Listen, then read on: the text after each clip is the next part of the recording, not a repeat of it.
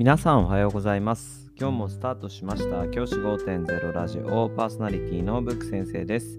僕は現役の教師です。学校で働きながらリスナーの先生たちが今よりちょっとだけいい人生をくれるようなアイデアを発信しています。より良い授業、学級経営、働き方、同僚、保護者、児童、生徒との人間関係、お金のことなど聞かないよりは聞いた方がいい内容を毎朝6時に休みの日は夜に放送しています。通勤の後から10分間聞き流すだけでも役立つ内容です。一人でも多くのリスナーの先生たちと一緒に良い教師人生を送ることが目的のラジオです。今回のテーマはサブスク契約をしている先生必聴学校のタブレットでももしかしたらサブスク契約の音楽聴けるかもって話をしたいと思います。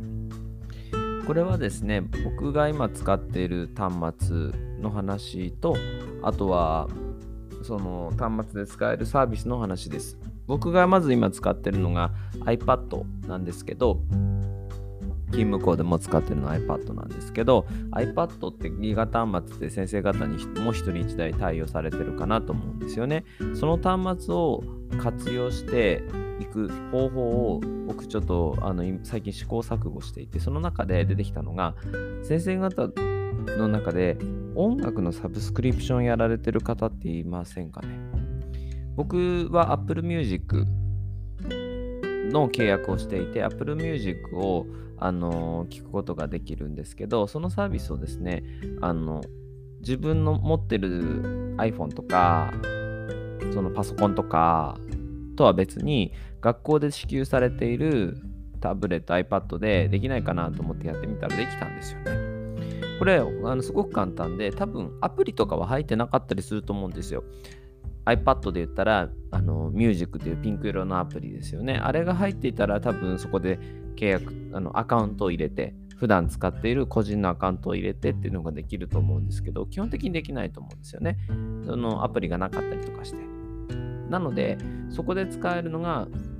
あの、ブラウザのサービスですね。要は、あの、Chrome とか Safari とかっていう、あの、検索するやつあるじゃないですか。検索エンジンみたいなやつです。あそこで検索をして、そこでサブスクリプションの、あのー、ところにいて、例えば Apple Music とかって調べて、そこの中でアカウントサインインしてくださいみたいになって、そこでサインインすると、実はできるっていうことが分かりました。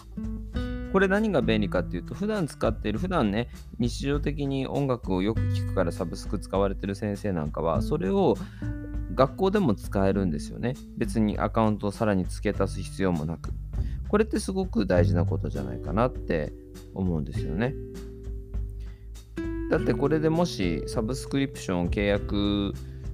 していたら、学校の授業の中で例えば自分が使いたい音楽とかを流すときに僕以前だったら iPod